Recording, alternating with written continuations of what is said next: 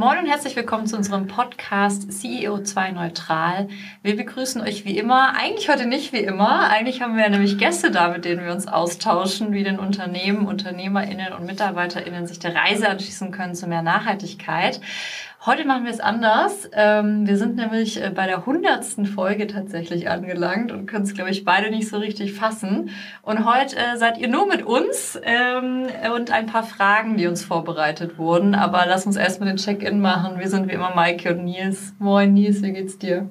Ja, Maike, mir geht's mm, ganz gut. Ich bin so ein bisschen aufgeregt, ehrlich gesagt, muss ich halt sagen. 100 Folgen. Äh, ich habe mir die Fragen vorher auch nicht angeschaut. Ich auch nicht.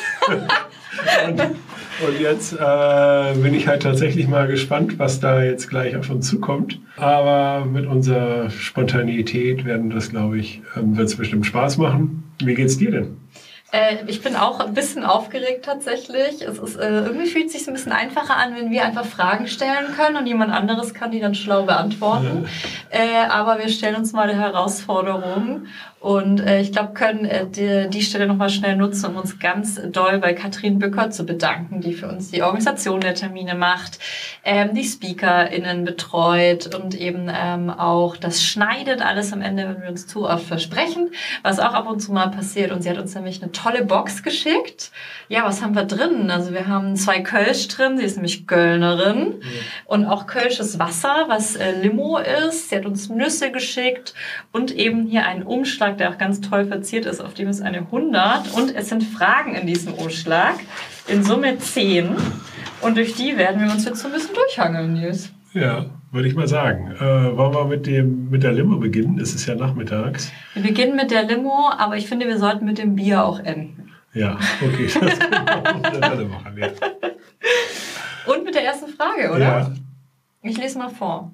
Wie seid ihr zur Nachhaltigkeit gekommen?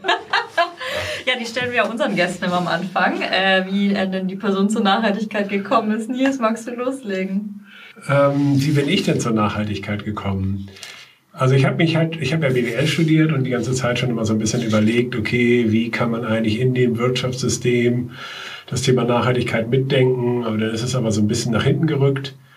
Und eigentlich ist das so 2018, 2019, als dieses Fridays for Future äh, Thema nach Hamburg kam, ähm, also in meinen Kosmos in Form von Parents for Future, äh, ist das halt das Thema so wieder noch viel mehr in den Mittelpunkt gekommen. Und dann habe ich mir halt überlegt, okay, eigentlich muss ich auch ähm, dort irgendwie teilnehmen und muss mich da auch irgendwie engagieren. Und habe dann irgendwie auch länger überlegt, okay, wo denn da mein Platz ist und habe mich da auf unterschiedlichen Ebenen engagiert. Und dann bin ich aber irgendwann zu der Erkenntnis gekommen, dass mein größter Hebel ja im, im Bereich Unternehmen ist. Und dann haben wir dann halt überlegt, okay, wie können wir auch unser eigenes Unternehmen nachhaltiger gestalten, um damit erstmal voranzugehen. Und äh, so ist das Thema immer mehr in den Mittelpunkt geraten. Und auf dieser Nachhaltigkeitsreise haben wir dann eben unterschiedlichste Menschen kennengelernt, äh, ja auch eben Alex und Franzi, die dann auch bei uns angefangen haben zu arbeiten, haben wir eine Nachhaltigkeitsberatung halt wiederum entwickelt und ähm, haben uns dann selber Nachhaltigkeitsziele gegeben und dann halt dann irgendwie Handlungsfelder identifiziert, ähm, Leute eingestellt und so war das halt dann, würde ich mal sagen, ich ja, im Wesentlichen die letzten vier, fünf Jahre hat das nochmal so richtig Speed aufgenommen, das Thema. Und das Spannende ist natürlich eben, dass diese Transformation sich ja immer weiter immer weitergeht. Ne? Am Anfang war es so CO2 im Schwerpunkt. Jetzt merkt man, okay, das wird gar nicht reichen, sind auch noch andere Themen. Also insofern war das eigentlich ein Start in dieses Nachhaltigkeitsthema, aber äh, ich denke mal, das wird uns äh, noch weiter begleiten. Wie war es denn bei dir, Maike? Ähm, ja, ich erinnere mich schon ganz doll dran, dass äh, im Gymnasium hatte ich dann, als es auf die Oberstufe ging, ähm, das Fach Wirtschaft auch belegt. Ähm, also ich habe ja dann auch Wirtschaftswissenschaften studiert. Das eint uns ja auch so ein bisschen, dass wir so einen äh, Studiengang irgendwie gewählt haben beide. Ähm, und wir hatten dann einen Ausflug eben auch in das ganze Thema Nachhaltigkeit und vor allem damals schon mit diesen ganzen Emissionshandel beschäftigt, mit den Emissionszertifikaten etc. Und irgendwie habe ich gemerkt, dass ich bei den Themen, ich war eher eine ruhige Schülerin, also ich würde jetzt nicht sagen, dass ich so voll partizipativ immer dabei war und da irgendwie ich eine Leidenschaft hatte, irgendwie auch gern mitdiskutiert habe und so und äh, ja schon damals irgendwie das alles total absurd fand, was wie das eigentlich funktioniert und dann lernt man das ja mit den externen Effekten und so weiter und so fort und dass das ja gar nicht bezahlt ist, sondern wir als Gemeinschaft tragen und so weiter und habe da schon gedacht, das ist doch irgendwie alles nicht richtig, was da passiert.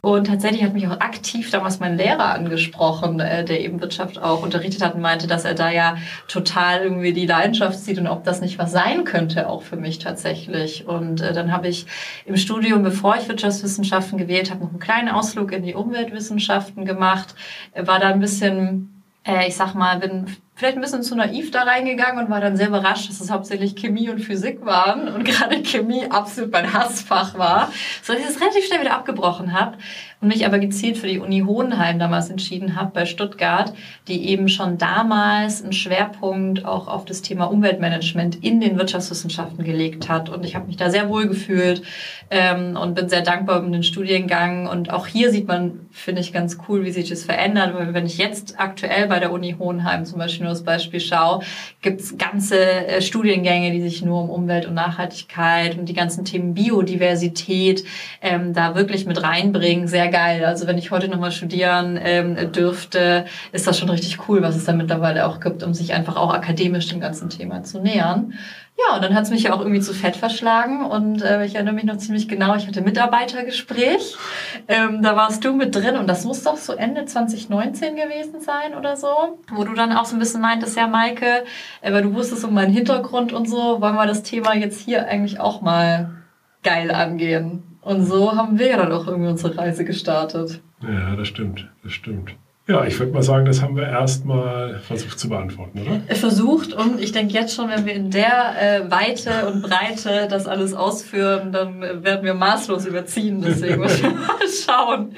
Frage 2. Was hat sich für euch persönlich in den letzten zwei Jahren verändert im Hinblick auf Nachhaltigkeit im Unternehmen? Hm, ich glaube generell, äh, was ja auch der Wunsch ist, ein bisschen genereller zu beantworten, ist glaube ich schon cool zu sehen, wie sich einfach, also wie das der Schwerpunkt Nachhaltigkeit angekommen ist, auch in den meisten Unternehmen. Ich glaube, man kann immer noch hier und da sinnvoll streiten, ob das Thema richtig aufgehangen ist, ob es mit einer Ernsthaftigkeit aufgehangen ist.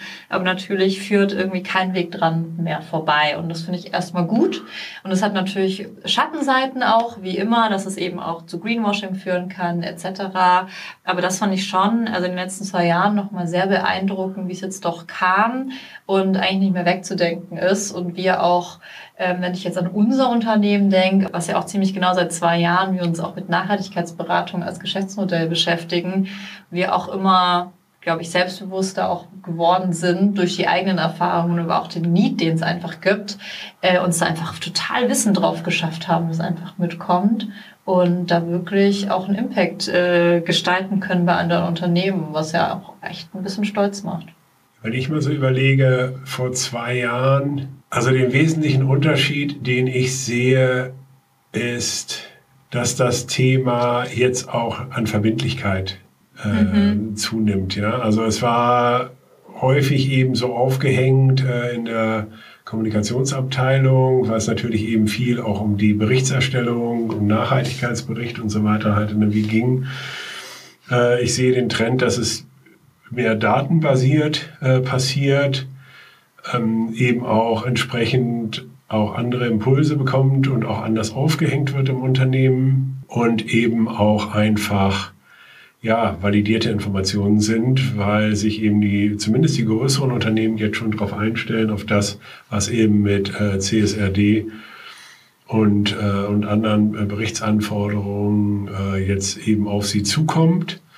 Und ich habe für mich immer so ein bisschen den Vergleich, dass es so ein bisschen, naja, also dass es eben so eine ähnliche Ernsthaftigkeit bekommt, wie jetzt halt irgendwie auch tatsächlich eine klassische Steuerprüfung oder Wirtschaftsprüfung, so dass man da nicht einfach sowas reinschreiben kann, was man äh, denkt, äh, was ganz gut klingt, äh, sondern dass es eben auch Hand und Fuß haben muss. und eben auch entsprechend geprüft und kontrolliert wird. Der Trend das ist, das ist aus meiner Sicht einfach so und äh, da stellen sich auch nach und nach die Unternehmen darauf ein. Also es wird ernster genommen, das Thema, und es kommt eben auch wirklich in anderen Bereichen an. Es kommt beim CFO an, es kommt beim CEO an äh, und es ist eben kein reines Marketing-Thema mehr. Frage 3. Wie organisiert ihr eure eigenen Nachhaltigkeitsaktivitäten bei FED? Wie hat sich euer Team und eure Maßnahmen in den letzten zwei Jahren entwickelt? Wir haben ja mit Begleitung von Alexandra und Franziska, herzliche Grüße, bei uns begonnen, äh, das Thema Nachhaltigkeit eben entsprechend zu organisieren und haben dann erstmal angefangen, okay, welche Ziele haben wir eigentlich, welchen Rahmen geben wir uns dafür? Und haben das Ganze dann äh, in, äh, in sieben Handlungsfelder aufgegliedert und in diesen Handlungsfeldern zur Mitarbeit aufgerufen im Nachhinein war das natürlich toll, weil wir eben dadurch das auch schaffen, dass über das Handlungsfeld, unser Handlungsfeld 6, das eben auch in, unseren, in unser wirtschaftliches Arbeiten halt mit einzubeziehen oder in unsere Geschäftstätigkeit, äh, da natürlich eben wir auch den Rahmen geschaffen haben, um auch tatsächlich Nachhaltigkeit zu beraten. Und im Handlungsfeld 7 äh, eben auch die, die Zusammenarbeit mit mit NGOs halt dann irgendwie auch anders, anders zu strukturieren und dort eben auch mehr, ja, also eben mehr Power auch drauf zu bringen, halt irgendwie tatsächlich in dieses Voneinander lernen eben mit NGOs. Eben, und dass wir eben auch dadurch das Thema auch wirklich einen Einfluss auf unser Geschäftsmodell hat. Neben diesen natürlich auch wichtigen Themen wie ähm, jetzt das Handlungsfeld, das Büro der Zukunft, wo es dann eben um Wärme, Kälte, äh, oder halt den Einkauf, ja, äh, plastikfrei, ähm, Reinigungsmittel und so weiter geht. Ähm, ja, und auch das ganze Thema Erzählen und Berichten, also dass wir, das ist ja auch ein Handlungsfeld, das ist ja äh, im weitesten Sinne natürlich auch dieser Podcast, den wir jetzt irgendwie haben. Ähm, ist natürlich eben auch ein spannendes Handlungsfeld, aber überhaupt durch diese Struktur haben wir es geschafft, dass diese Themen auch nebeneinander sein können und nebeneinander eben auch getrieben werden. Und ähm, wen das auch weitergehend interessiert, können wir ja auch nochmal verlinken. Wir haben dazu ja auch ein Manifest erstellt äh, zur Nachhaltigkeit, wo eben auch diese Handlungsfelder beschrieben sind. Und ähm, was hat sich geändert? Ähm, Im Wesentlichen ist, dass in den letzten zwei Jahren da deutlich mehr Power drauf gekommen ist und vor allen Dingen im Wesentlichen äh, ist es natürlich, dass wir eben auch in dem Thema beraten. Das hat sich, glaube ich, maßgeblich verändert. Mhm.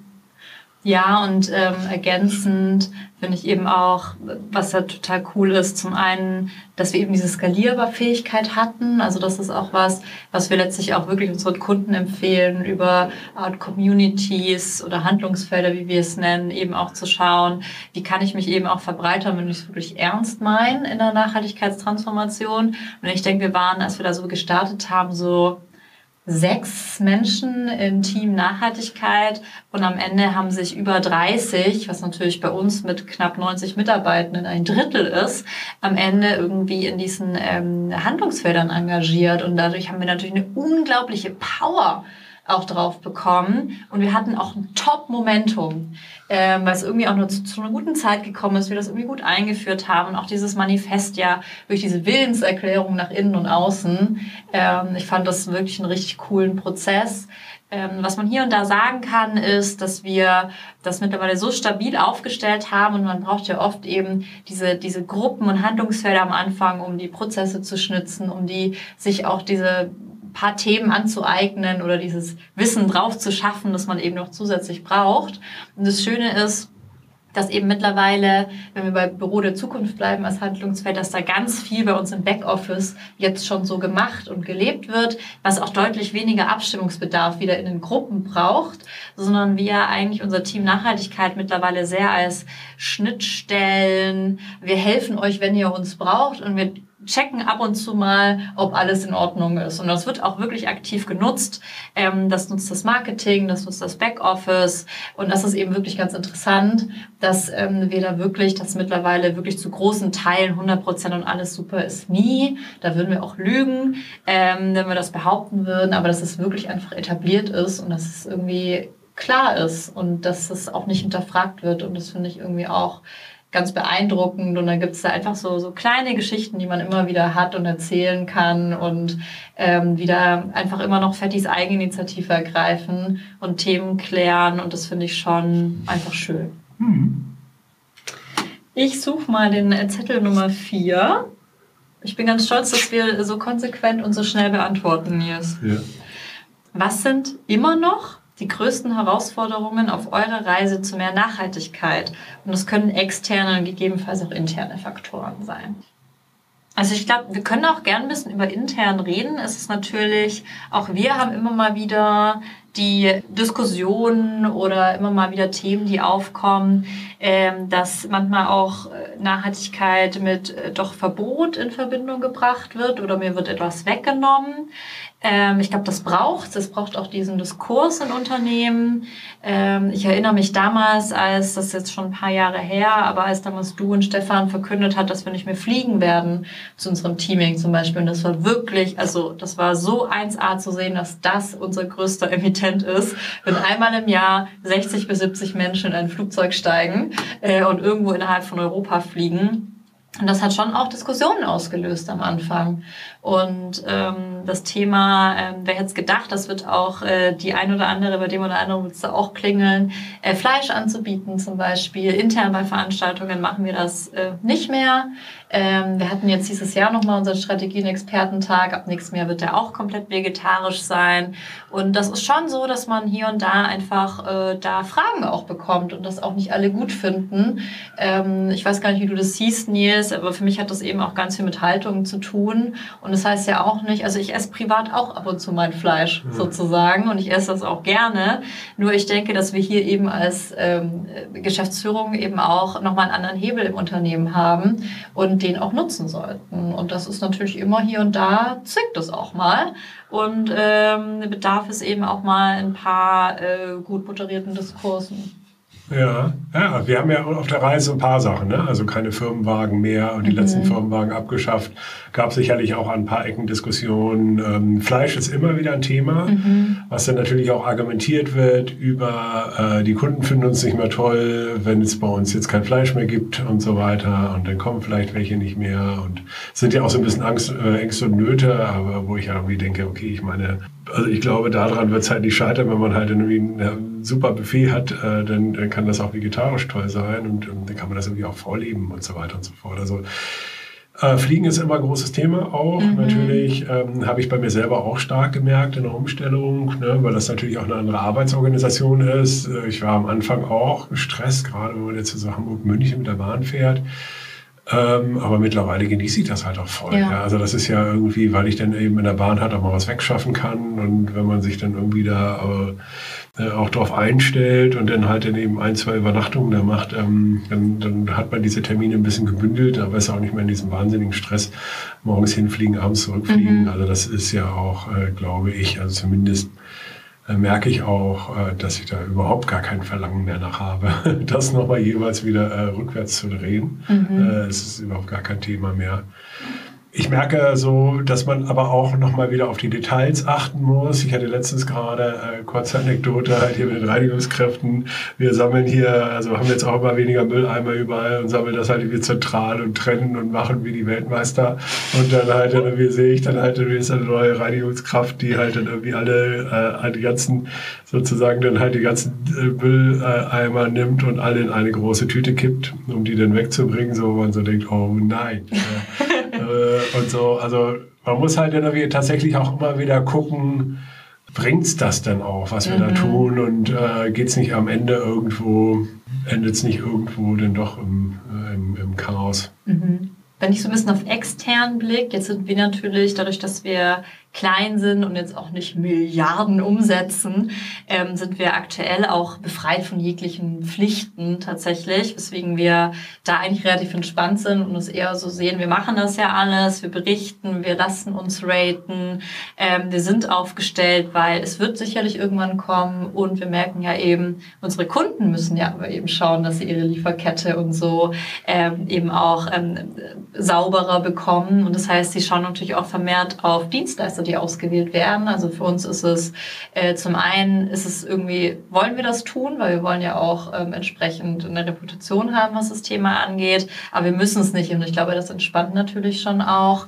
Was wir natürlich immer wieder haben, und ich glaube, wer uns regelmäßig hört, den wird äh, dieses Argument wenig überraschen. Aber was weiterhin einfach für uns eine große Herausforderung ist, ist das ganze Thema rund um Kompensation. Natürlich, es geht natürlich erstmal vermeiden, reduzieren, dann kompensieren. Das ist alles gekauft, unterschrieben und da tun wir auch die Dinge, die wir tun können. Und irgendwie haben wir uns eben vorgenommen, wir wollen tatsächlich ja bis Unternehmensgründung über einen Schnitt, den wir errechnet haben, pro Mitarbeitende. Wir kennen die Tonne CO2 sozusagen. Wir wollen gerne rückwirkend hier irgendwas tun. Wir wollen aber nicht irgendwelche Zertifikate kaufen, am Ende lernen, dass es irgendwie alles ein bisschen Betrug war, dass jetzt eben auch sehr viel rausgekommen oder eben überhaupt nicht nachhaltig ist, weil dann verbrennen wir ja irgendwie auch äh, tatsächlich bares Geld am Ende und fühlen uns nicht gut. Und das ist sowas, nach extern gerichtet, das wirklich, also es dreht auch schon die, rollt schon die ganze Zeit mit Augen, wenn ich hier spreche. Es ist, wir kommen, wir bekommen da nicht so einen richtigen Knopf dran. Ähm, das beschäftigt uns, glaube, seit Anfang an. Seit Ende 2019 wälzen wir diese Frage immer wieder. Es ist kurios. Ja, also es ist wirklich, es gibt da keine einfache Antwort drauf. Weil, also ich sag mal, die Logik, die man hat, also wir kompensieren einfach unseren CO2-Fußabdruck, in der Regel eben, indem Bäume gepflanzt werden. Also das ist, wenn man genauer darüber nachdenkt und jetzt irgendwie in diesen ganzen Gesprächen ja auch mit Frauke Fischer oder jetzt irgendwie jetzt auch nochmal mit Malte von Goldheimer mhm. und so, also wenn man da wirklich detaillierter mal einsteigt, ist das einfach nicht die Lösung, weil die Lösung müsste ja viel mehr sein, äh, die, Natur zu, die Natur zu beschützen, dass wir halt dann eben möglichst weniger umbauen, äh, dass wir möglichst weniger vernichten, äh, dass wir halt hier vielleicht auch lokal Sachen schützen, dass wir halt irgendwie Wälder halt irgendwie sozusagen grundsätzlich so gestalten, dass die wirklich wieder zu Wäldern werden oder zu Urwäldern werden. Ähm, und der, der Natur halt dann irgendwie den Raum gibt, sich selber zu generieren, zu regenerieren, weil das kann sie ja und äh, überall darüber rein fuhrwerken, ähm, besteht natürlich immer die Gefahr, dass wir nicht alle äh, alle Auswirkungen tatsächlich auf dem Zettel haben. Mhm. Aber das Thema, wenn man in solche Richtungen denkt, äh, sind das eben keine CO2, äh, entsprechende CO2-Äquivalente. Ja? Mhm. Und das ist, äh, gibt es halt so ein paar Ausnahmen. Äh, mit Mooren und so weiter. Aber das ist äh, irgendwie, ist das System halt dann irgendwie noch nicht richtig. Und wenn man da mal weiter drüber nachdenkt, ähm, dass man halt irgendwie sagt, okay, wir machen jetzt die nächste Olympiade äh, äh, klimapositiv, dann hätten wir eigentlich gar kein Problem mit der Welt, wenn wir halt dann irgendwie oder mit unserem Umweltschutz, wenn wir möglichst viele Olympiaden machen. Mhm. Also das führt irgendwie noch in die falsche Richtung und da haben wir noch nicht so richtig den Clou, aber so die Tendenz, die wir haben, ist, glaube ich, eher zu sagen, ey, komm, das ist egal, irgendwie müssen wir gucken, dass wir die Zahlen da, also dass wir es entsprechend kompensieren, aber lass uns auch einfach das gucken, wo wir glauben, dass wir wirklich einen Impact haben ja. und da eben auch äh, halt irgendwie uns engagieren ja. und nicht nur dieser äh, bekloppten, ja, unserer äh, BWLer-Logik äh, dort halt sozusagen folgen. Ja. Absolut. Und gerade bei den Rückwirkenden, da geht es uns ja auch gar nicht darum, dass wir am Ende ein tolles Zertifikat bekommen. Im Gegenteil. Also wir wollen da einfach was unterstützen, ähm, womit wir ein gutes Gefühl haben. Ja. Und äh, das wäre das externe Faktor äh, benannt, der uns schon länger beschäftigt. Ähm, wir springen zu Frage 5, sind dann bei der Hälfte und müssen uns doch ein bisschen sputen, Nils. Aus welcher Folge konntet ihr am meisten für Fett mitnehmen und auch umsetzen? Ja, das ist natürlich eine herausfordernde Frage, weil natürlich irgendwie jede Folge cool ist. Und ich glaube, da könnte man fast einen Running Gang draus machen, in wie vielen Nachklappen wir dann immer sagen, das müssen wir mal für uns auch, also da müssen wir bei Fett auch mal was machen und so. Wenn ich jetzt direkt nachdenke, fand ich natürlich irgendwie mit Miriam, Miriam Quiz kam von den Green Pioneers der Telekom, das fand ich richtig cool auch zu sehen einfach, dass eigentlich auch so ein Konzern das so professionell in einem Community-Ansatz auch aufgezogen hat. Und ähm, finde ich, hat mich uns auch nochmal total bestätigt, dass es auch für uns das Richtige ist, sozusagen über die Kraft der Mitarbeitenden zu gehen und deren Energie. Und das finde ich natürlich schon auch geil, dass so eine Firma wie Telekom sich dann auch wirklich sie ja dann als Community Managerin auch leistet. Also das macht sie ja mittlerweile Vollzeit. Und das fand ich schon sehr cool und hat mich eigentlich nochmal bestärkt in dem Weg. Mhm. Was kommt dir denn direkt? Jetzt vor dem aktuellen Hintergrund äh, fand ich die Folge mit Achim Hensen, ähm, der von der Purpose Stiftung, ähm, der sich halt wieder darum kümmert, äh, wie kann man eigentlich Unternehmen so gestalten, dass die ja nicht verkauft werden können, äh, auch perspektivisch mehr und mehr den Mitarbeitenden gehören, äh, fand ich halt einfach total faszinierend, finde ich auch weiterhin faszinierend, freue mich auch demnächst mal wieder mit ihm zu sprechen. Ja, und daneben waren eben aber auch ganz viele andere Impulse, wo ich immer wieder so denke, also ich erinnere mich noch gut an Folge 1 mit Mimi Sewalski mhm. vom Avocado Store mit ihrem Bild von der Straße zu mehr Nachhaltigkeit wo man die Menschen irgendwie da draufbringen muss und ähm, oder sozusagen oder das Angebot machen kann, dass sie da auf diese Straße mitkommen und dann werden, dann kann man auch gedanklich wieder ein bisschen loslassen, weil dann werden die sich da schon bewegen. Äh, das hat mir irgendwie nochmal auch so ein bisschen Entlastung gegeben, dass ich jetzt irgendwie auch nicht dafür verantwortlich bin, dass irgendwie alle Menschen äh, dort bis zum Ende das halt dann irgendwie machen. Mhm. Aber auch so Dauerbrenner, ne? wie mit Dirk Graham von der GLS Bank, wo wir halt dann irgendwie über das ganze Thema nachhaltiges Banking gesprochen haben. Man sieht ja immer noch, es ist ein großes Thema, äh, diese nachhaltige Bank halt wirklich zu wählen. Mhm. Oder mit Johann äh, von Green Planet Energy, wo wir halt über Energie gesprochen haben, wir auch unterschiedliche Folgen ja. zu dem Thema Energie. Äh, ist halt ein großes Thema diese ganze psychosoziale, kommunikative Ebene fand ich auch wirklich, äh, wirklich spannend. Ähm, das war ja äh, mit Katharina von Bonswig äh, von den äh, aus der For Future Bewegung. Scientist, äh, von, ja, Psychologist, for Future, Psychologist for Future. Die hat auch ein ganz tolles Buch geschrieben jetzt, ähm, aber eben auch sonst zu diesen ganzen kommunikativen Themen, äh, mhm. auch mit Janis Fahl und so. Also das fand ich wirklich ganz toll. Ja. Also, und ich glaube, so unterstreichen, was ich immer auch schön finde, die Momente. Also da äh, denke ich auch an hier Marco Jickel, zum Beispiel von Rossmann, wo dann auch rauskommt, ja, natürlich kann man auch mit Nachhaltigkeit Geld verdienen. Äh, tun wir ja auch sozusagen. Und das eine schließt das andere nicht aus. Äh, und da drumherum aber natürlich sich auch mit Kreislaufwirtschaft zu beschäftigen und so weiter. Wie machen es halt auch andere Städte? Ähm, ist natürlich einfach super spannend gewesen und ich glaube bis heute denken wir auch super gerne noch weiterhin hier an die Folge mit Dr. Frauke Fischer, die ja ähm, auch mittlerweile ein neues Buch äh, nochmal rausgebracht hat und ja auch letztes Jahr, nicht dieses Jahr, bei unserem Strategien-Expertentag unserer Veranstaltung die Keynote am Ende gehalten hat. Und ich bin auch dieses Jahr nochmal von ganz vielen Gästen angesprochen worden, die das Jahr davor da waren, dass sie das nachhaltig sehr beeindruckt hat. Nochmal ähm, die Themen, also von wegen Ihr Opener war ja so ein bisschen, naja, Corona alles richtig, Wirtschaftskrise alles richtig, Klimakrise alles richtig, aber bis mal die Welle Biodiversität kommt, das war eigentlich auch total gruselig, ja. wie sie eingeleitet hat. Ähm, aber ja, man sieht, wir haben so viele tolle Menschen da gehabt und ähm, auch nochmal ein bisschen diese Lobbyarbeit rauszustellen, wie wichtig die ist, also auch nochmal diese Stimme der UnternehmerInnen, die wir haben da hatten wir auch unterschiedlichste ähm, Leute da, ähm, unter anderem auch Dr. Karina Reuter, ähm, ja vom, vom BNW und so. Und das ist schon, jetzt wo wir drüber reden, macht es mich auch ganz stolz, äh, dass wir irgendwie so tolle Leute hierher bekommen. Mhm. Aber ja, jetzt sind wir natürlich ganz schön abgeschweicht. Ähm, ähm, wir haben aus vielen, glaube ich, was mitgenommen, aber es ist super schwer zu sagen, hier war jetzt das eine und das hat uns wirklich, da haben wir 18 Dinge danach umgesetzt. Eher, ich glaube, wir tragen das immer mit und das inspirieren. Das Team hört natürlich auch die Folgen und wir tragen da auch viel zu unseren Kunden mit. So, Hand aufs Herz ist Frage Nummer 6. Gab es noch mehr Fuck-Ups oder ist es bei den Tassen geblieben? ja, vielleicht erzählen wir mal, was die Tassen überhaupt waren. Wie war denn das nochmal, Maike? Oder musst du mich jetzt vielleicht mit korrigieren? Wir hatten fette Tassen bestellt, also äh, mit unserem Logo drauf und die wir hier auch gerne nutzen und ähm, ja auch mal an Kunden verschenken und so weiter und so fort. Und äh, es kamen völlig andere Tassen bei uns an. Ne? Ja, und dann war es auch gleichzeitig, wollten wir die besonders nachhaltig äh, bestellen und am Ende wurden die irgendwie aus Portugal geliefert, glaube ich. Dann waren es die falschen. Unsere Farbe ist ja grün, die Tassen waren rot. Also der Aufdruck war falsch, also es war also einfach alles falsch, ja. So man halt irgendwie denkt, okay, man will es eigentlich richtig machen und am Ende kannst du eigentlich äh, damit nichts mehr machen. Ne? Mhm. Und dann äh, also es ist dann so frustrierend, wo du denkst, okay, ähm, nervig.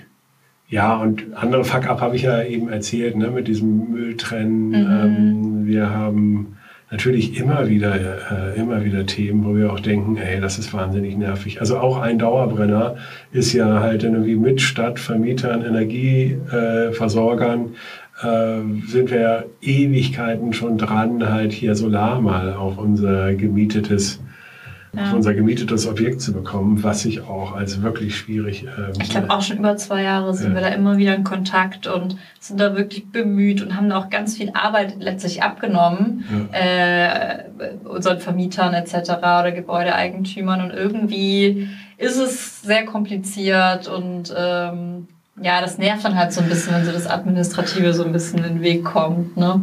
Total. Mhm. Machen wir weiter, oder? Ja. Frage Nummer 7. Welcher Gast hat euch am meisten beeindruckt? Taffe Fragen. Ich glaube, Ruth von Heusinger hat schon uns beide sehr beeindruckt.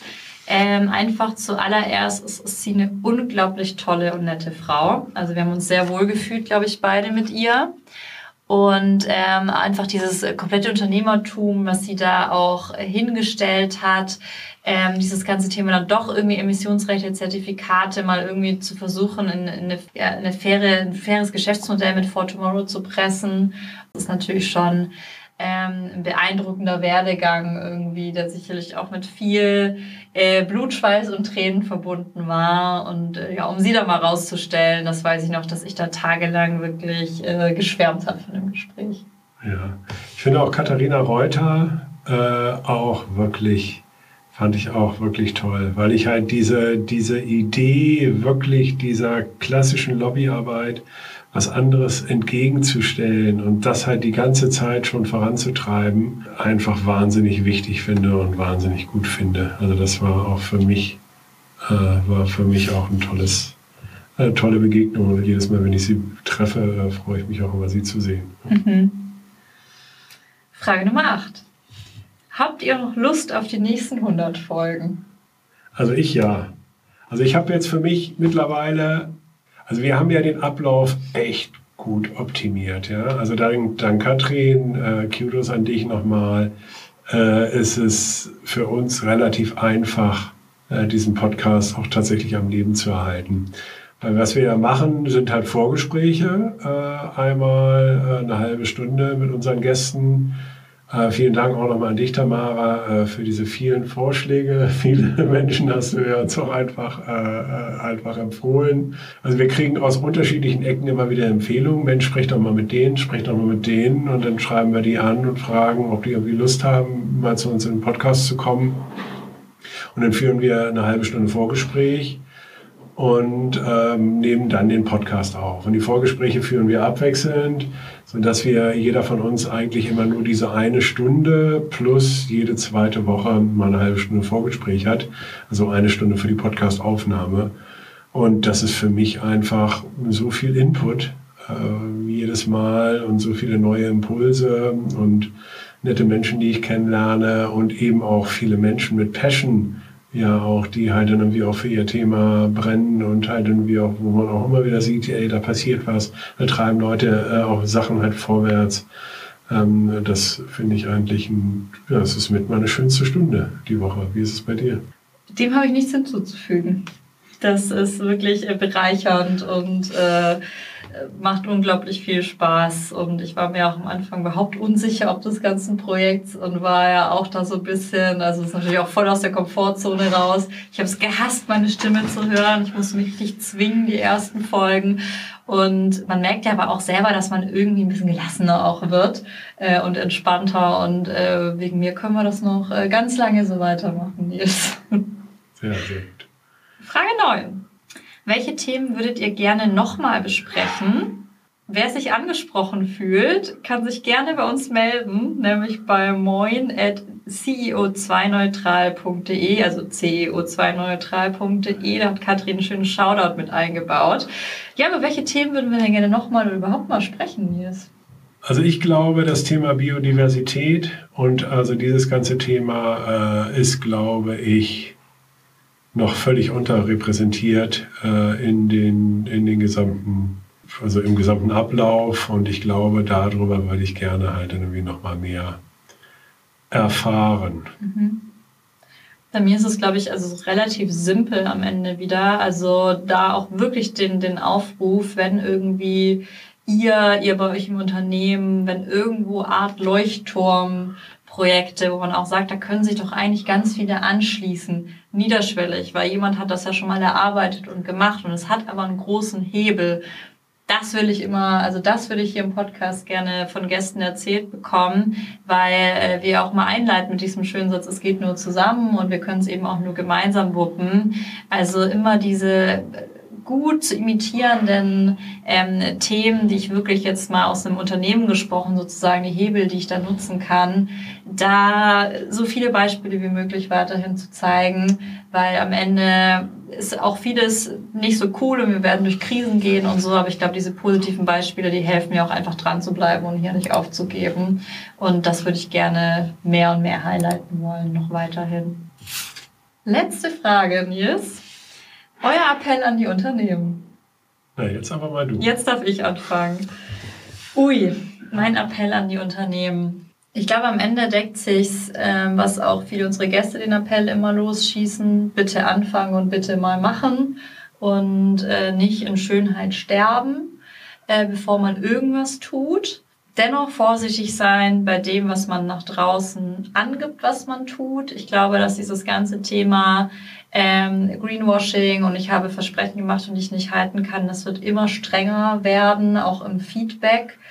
Nur hier, ich glaube, was man als allererstes machen kann, als Entscheiderin in Unternehmen nochmal zu überprüfen, wie und wo ist das Thema Nachhaltigkeit aufgehangen. Also ist das äh, vielleicht sogar direkt im Vorstand, Board, in der Geschäftsführung vertreten? Ist das eine Stabsstelle von dem Finance, CFO? Ist es beim Marketing aufgehangen? Wo ist es denn eigentlich? Und hat es wirklich äh, an dem Ort, an dem es gerade aufgefangen äh, oder aufgehangen ist, die Wichtigkeit, die es braucht? Nämlich eine tatsächlich eine strategische Verankerung, plus eben auch nochmal zu überprüfen, wie viele FTE hänge ich da eigentlich dran, also was bin ich wirklich bereit, das Unternehmen auch zu investieren, um es ins Rollen zu bringen, denn also am Ende bin ich immer davon überzeugt, wer wirklich nachhaltig transformieren möchte, der muss auch tatsächlich nochmal in seine oder ihre MitarbeiterInnen investieren. Und das wirklich mit interner Aufklärung, mit Kommunikation, mit aber auch der Bereitschaft, dass Arbeitszeit da reinfließen kann und ja, es ist alles richtig und wichtig, dass wir berichten, dass wir unseren Pflichten nachkommen. Aber wer es wirklich ernst meint, der richtet sich vor allem auch nach innen und investiert hier auch, damit die Dinge auch wirklich bewegt werden können. Ja, also ich glaube, dass es eben diese große Vision braucht ähm, und wirklich die Überzeugung, dass das an Relevanz gewinnen wird äh, in die Zukunft äh, gedacht und dass man auch einfach einen Wettbewerbsvorteil hat und auch einfach die verdammte Pflicht hat, äh, sich halt um dieses Thema zu kümmern.